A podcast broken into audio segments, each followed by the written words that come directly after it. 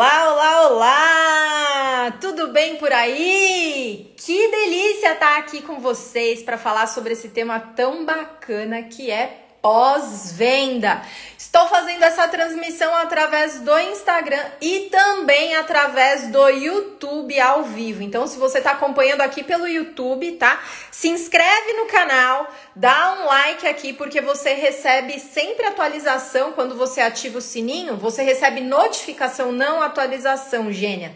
É, notificação toda vez que tiver algum vídeo novo no canal, tá? E você que tá aqui no Instagram, aproveita para interagir que eu vou tirando todas as dúvidas também. Então, olha só, pessoal. É, de tempos em tempos, digo todo dia, praticamente a cada minuto, recebo várias perguntas, várias dúvidas e teve uma agora que apareceu e eu fiquei até um pouco surpresa por conta do momento que a gente vive, tudo que tem acontecido e eu gostei muito dessa abordagem porque tem muita gente se preocupando agora com o cliente de verdade e isso é muito importante. É ainda, por incrível que pareça, existem empresas, vendedores, pessoas que se preocupam muito com a parte de aquisição de clientes, como eu consigo mais clientes. E pouco se preocupa com a entrega, com a vida desse cliente depois que ele compra o seu produto ou serviço. Então, o que eu tenho feito já é, é, é feito um, um, levantamento de todas as perguntas que vocês me enviam. Eu salvo todas elas em um arquivo muito específico e vou juntando essas perguntas para conseguir vir até aqui e responder para vocês, tá? Então, teve uma pergunta que foi a seguinte, ó, eu vou ler exatamente como a pessoa fez essa pergunta para mim. Olha só. Não temos uma equipe de pós-venda. Gostaria de algumas sugestões para implantar esse serviço. Então, olha só, vamos falar em relação ao pós-venda. Hoje, o pós-venda, a gente pode traduzir através de um conceito, vou chamar de novo, porque ainda não é muito disseminado, mas é a questão do sucesso do cliente. E isso tem a ver para onde você aponta a sua seta. Por exemplo, tem muita empresa que quer fazer um site, tem muita empresa que quer ter uma rede social linda, super bem desenvolvida. Só que quando você olha o site, quando você olha as redes sociais, quando você olha todos os processos que aquela empresa ela trabalha, sabe o que acontece, gente?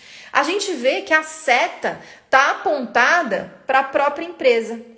A empresa ela se preocupa tanto em falar sobre ela, sobre o método que ela tem, sobre a forma que ela faz, sobre tudo aquilo que ela enxerga como potencialidade nela mesma e evita ou não consegue apontar a seta para o cliente. Porque no final, gente, o cliente é que precisa ter o problema dele desenvolvido. E isso é algo que é muito importante e muito relevante quando a gente fala sobre pós-venda. Será que você quer fazer um pós-venda? Será que você quer ter uma área de sucesso do cliente com a seta apontada para você?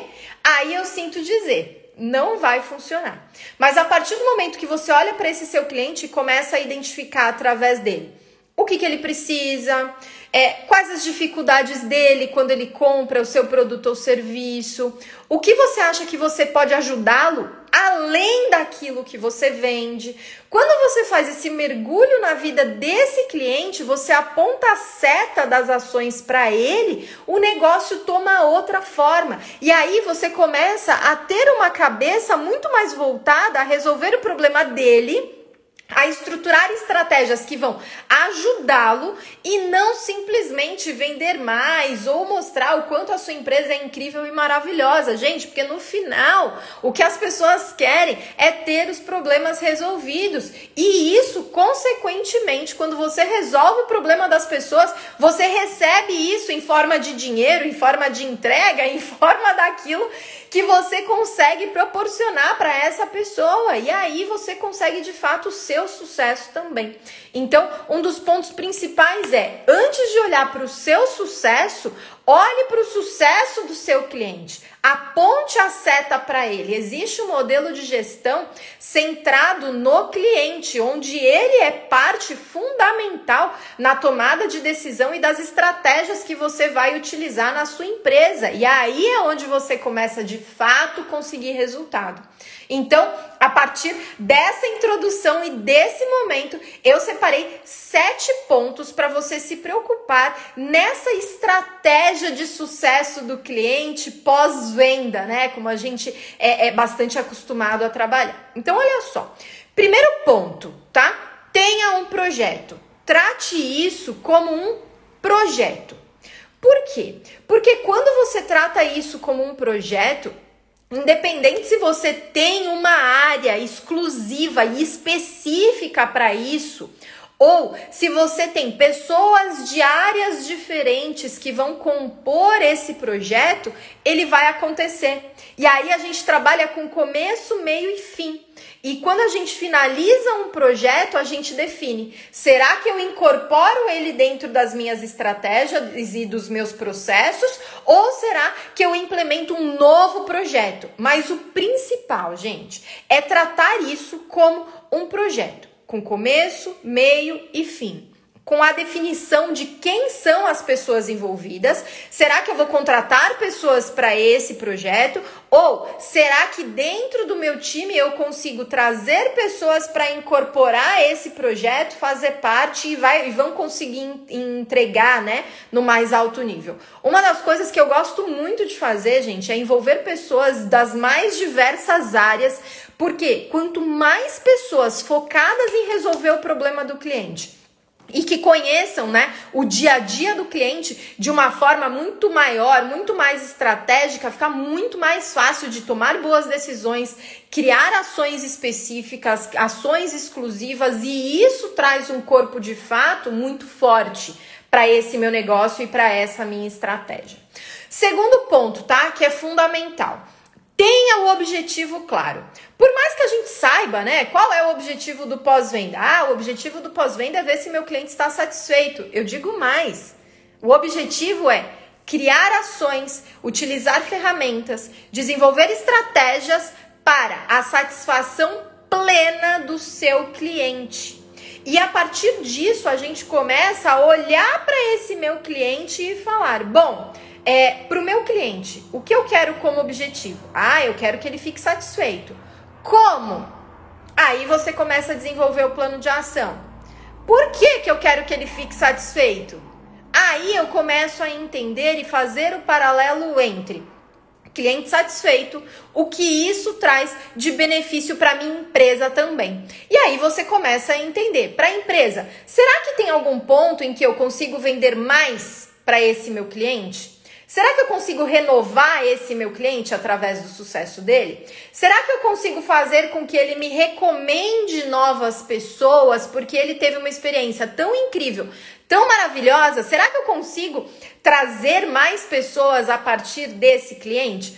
Tem um exemplo que eu, que eu trago que é muito simples, gente, que é o seguinte: imagine que tem uma pessoa chegando aí na sua cidade e aí essa pessoa fala assim. Ah, eu queria tanto um restaurante bacana, você consegue me recomendar? Gente, na hora você fala: Nossa, vai no restaurante tal, porque lá tem uma carne assim, tem uma massa assim, tem um, um, um garçom assim, tem uma bebida assim, o ambiente é maravilhoso. Você recomenda basicamente sem receber nada em troca. O fato de você ter passado por uma boa experiência já é suficiente para você recomendar isso sem receber algo em troca. E aí eu já deixo aqui como uma ideia, tá?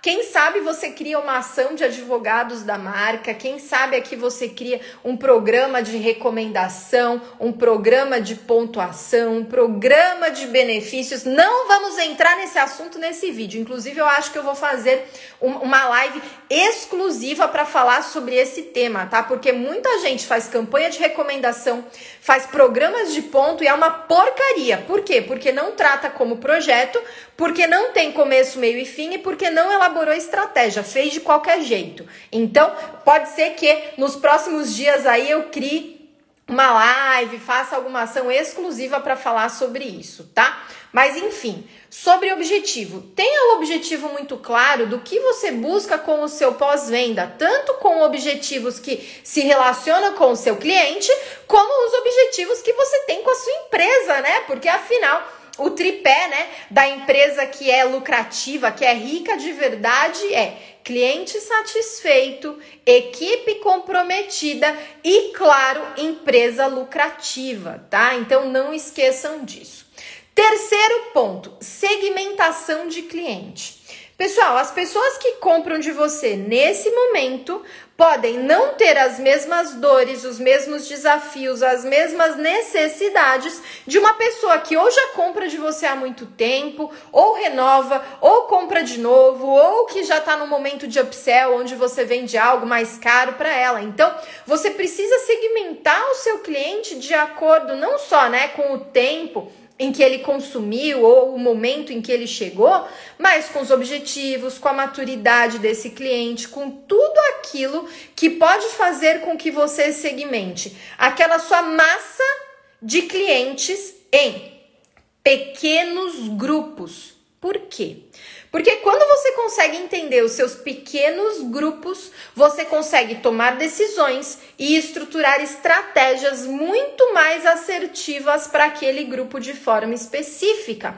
É a mesma coisa quando você vai definir a sua persona. Não adianta você dizer assim, eu vejo muita gente, coceira aqui no olho, gente, acho que foi horrível. É, muita gente Falar, ah, eu atendo todo mundo dos 5 anos até os 90. Gente, calma. Segmenta isso em pequenos grupos, porque aí você consegue definir estratégias muito bem é, direcionadas para cada grupo, para cada necessidade, para cada idade, para cada momento, para cada maturidade, e aí você consegue ser muito mais assertivo nesse seu momento. Por exemplo, eu trabalho com donos de empresas com diretores, com gerentes e também com vendedores. Então, eu preciso segmentar tudo isso dentro de uma, de uma forma lógica para que eu consiga trabalhar e despertar todas as necessidades e resolver problemas dos vendedores, dos coordenadores, dos gerentes, dos líderes e dos donos das empresas. Vocês concordam que a realidade de cada um é diferente? Que cada um tem uma necessidade, cada um tem uma atuação. Então, isso você precisa também fazer dentro da sua empresa, segmentar os seus clientes. Outro ponto, gente, que é fundamental. A gente fala muito, né, sobre a jornada do nosso cliente, desde quando ele tá lá na internet. Aí ele, nossa, eu, eu me interessei por isso aqui, será que eu tenho um problema? Aí ele descobre o problema. Aí ele fala, hum, acho que eu preciso resolver esse problema. Então a gente tem muito hábito de entender, né, toda essa jornada do cliente. Então, essa jornada do cliente, ela tem pontos específicos. E quando se fala sobre sucesso do cliente pós-venda, você também precisa definir quais são os pontos de sucesso do seu cliente. Você começa a entender assim, bom, o que significa sucesso para o meu cliente? Por exemplo, para mim, o primeiro sucesso de vocês é quando vocês utilizam uma dica, uma estratégia, vocês aplicam na prática e conseguem um resultado positivo. Bingo! Ou seja, esse é um ponto de sucesso. E com o passar do tempo, vocês precisam definir quais são os pontos de sucesso do seu cliente. Porque aí você consegue definir com ele e mostrar para ele: olha que legal o que você conseguiu, o que você alcançou, Agora você já está no passo 2. Vamos dar esse segundo passo para que você consiga ainda mais resultado a partir desse consumo do meu produto ou serviço. E quando você consegue definir esses pontos de sucesso, você tem um mapa você tem um mapa estratégico e muito bem definido com o foco nesse seu cliente e não na sua empresa.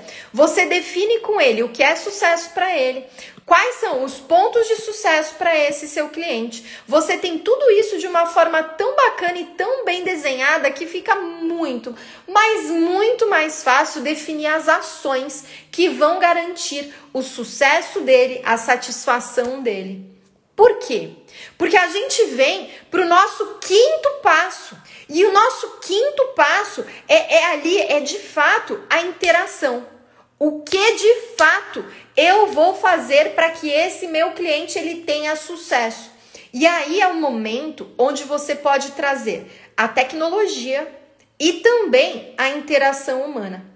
A tecnologia, ela vem naqueles pontos de contato que você já deixa pré-determinado, como por exemplo, um e-mail de boas-vindas, uma avaliação NPS, onde você cria momentos de lembrete para esse seu cliente, seja e-mail, seja WhatsApp, seja mensagem, sinal de fumaça, mas tudo aquilo que você utiliza através da tecnologia e já deixa pré-determinado como uma régua de contato. Por exemplo, Noara, e se meu cliente fica comigo durante um ano? Que maravilha! Você tem 12 meses aí para criar esses pontos de contato com o seu cliente com objetivos muito bem definidos. E aí você faz esse mix entre a tecnologia com os e-mails, as mensagens, tudo já pré-determinado, mais a interação humana. E na interação humana, gente, existe uma técnica que eu desenvolvi, um, método que, assim, gente, é um dos métodos até hoje que traz mais resultado para mim e para todos os meus clientes que aplicam o que eu digo, que é a teoria do café ou da cerveja, que é o seguinte, gente. Tirem tempo de qualidade para conversar com seus clientes. Eu brinco, né, do café ou da cerveja, que ou você chama esse seu cliente para tomar um café, ou você chama esse seu cliente para tomar uma cerveja. Por quê? É nesses momentos onde você não está simplesmente preocupado com a empresa, mas você tem aquela conversa até, digamos, informal com esse seu cliente, onde você pergunta o que, que ele faz, o que, que ele gosta, para onde ele gosta de viajar, onde você dá aquele passinho numa camada mais profunda daquele seu cliente, que é quando você se envolve com ele, toma aquele cafezinho ou toma aquela cerveja, joga a conversa fora e se relaciona de forma muito verdadeira. Então, quando eu brinco, né, coloquem essa interação humana do café ou da cerveja, significa conheça o seu cliente de verdade. Conheça ele, é o que tem por trás do cliente, o que tem por trás do dinheiro que ele te dá. Isso vai garantir que você consiga, gente, assim, uma, uma infinidade de informações valiosíssimas que vão fazer valer cada minuto de contato. E aí fica muito mais fácil. Você vai mesclar a teoria do café e da cerveja de tempos em tempos com seus clientes. Através da segmentação que você fez, você vai conseguir definir quem são esses clientes que você vai chamar para esse momento específico, o momento da ligação, o momento de uma conversa mais próxima, o momento de uma videoconferência com esse seu cliente. Tem um cliente meu, gente, que foi muito legal. Ele era totalmente contra é, fazer esses encontros em vídeo, essas mentorias. Ele falava: Ah, como você acha que meu cliente vai conversar comigo através de videoconferência? E aí ele começou, ele incluiu isso né, no mapa da jornada do cliente, de pós-venda, de sucesso do cliente. E começou a ter essa relação muito mais próxima e agendou reuniões assim, ó, com o cliente através da internet, ao vivo, conversando. Gente, foi impressionante o resultado que ele teve de renovação dos planos e o feedback incrível que esse meu cliente recebeu dos clientes dele. Ou seja, às vezes a gente fica morrendo de medo de implementar informações, de implementar momentos diferentes e relevantes para o nosso cliente e a gente perde a oportunidade absurda de se conectar e conseguir resultados muito mais eficientes. O nosso sexto ponto, gente, são as métricas. Não adianta nada a gente criar projeto de sucesso do cliente, a gente interagir, criar um mapa de sucesso, colocar todos os pontos de contato, utilizar a tecnologia para as automações, utilizar momentos de conversa ali, né, no mano a mano com aquele cliente, se a gente não medir. E a métrica, a gente precisa entender o quanto isso tem trazido a mais de receita? O quanto isso aumenta o tempo do meu cliente comigo? O quanto isso faz o meu cliente comprar mais de mim? O quanto isso faz o meu cliente me recomendar? Essas métricas é o que vão trazer clareza para você saber o que está dando certo e o que está dando errado. Pode ser que você esteja pensando: nossa, mas isso dá muito resultado, estou recebendo vários elogios. Só que quando você vai olhar lá, né, para o seu dinheiro, para aquilo que está entrando, o cliente não compra mais, o cliente não fica mais tempo, isso não é revertido em resultado de forma específica, tanto de satisfação como resultado financeiro. Então, quando você tem essas métricas muito bem estabelecidas, fica muito mais fácil de você entender o que dá certo, o que dá errado e o que precisa ser ajustado no meio do caminho. Então não, não comece um projeto se você não sabe como ele vai ser medido, porque senão fica sendo só mais um projeto, uma ação que você implementou, não sabe o que trouxe de retorno, sim ou não, e você arrumou mais um problema do que uma solução. Então defina lá bonitinho, coloca o que, que você vai medir, em quanto tempo você vai medir. Não caia também, gente naquela armadilha de falar assim: ah, eu implementei um processo de sucesso do meu cliente e em um mês isso ainda não me trouxe resultado. Gente, tem coisas que trazem resultado no dia, tem coisas que trazem resultado na semana, tem coisas que trazem resultado no mês e tem coisas que levam um ano, mais de um ano, para trazer resultado. Então você precisa definir também qual é o tempo que você vai utilizar e quais são as métricas ao longo do tempo. Pode ser que no começo você utilize simplesmente uma métrica de NPS. Você avaliar que nota de NPS de 0 a 10 que meu cliente me dá. E você calcula lá bonitinho. Pô, legal. Em um mês eu vou fazer essa mesma medição. E aí você vê que aumentou. Legal, tô no caminho certo. E aí você vai avaliar o quanto você conseguiu vender mais ou renovar, alguma coisa nesse sentido, dali seis meses ou um ano. Legal, mas esses pequenos marcos, essas pequenas métricas que acontecem no decorrer do caminho, elas também são fundamentais, tá? E por fim, o sétimo passo, né, a sétima dica, digamos assim, é trabalhar com o customer marketing. Gente, é preciso criar ações de marketing para quem já é cliente. Você precisa ajudar esse cliente a conseguir sucesso. Você precisa estar presente na vida dele, você precisa se relacionar com ele de verdade e você precisa criar ações e estratégias de marketing para esse cliente, para ele alcançar sucesso e você também conseguir sucesso dentro dessa jornada. Espero que você tenha gostado dessa nossa conversa aqui. Pode continuar me mandando dúvida, pode continuar me mandando tudo isso, tá? Porque, como eu disse no começo dessa nossa conversa, eu tenho anotado todas elas em um documento. Eu vou juntando, vou escolhendo ali quais vão fazer mais sentido naquele momento e vou respondendo todas elas, tá? Então, pode continuar mandando, pode continuar interagindo. Um super beijo e até o próximo vídeo.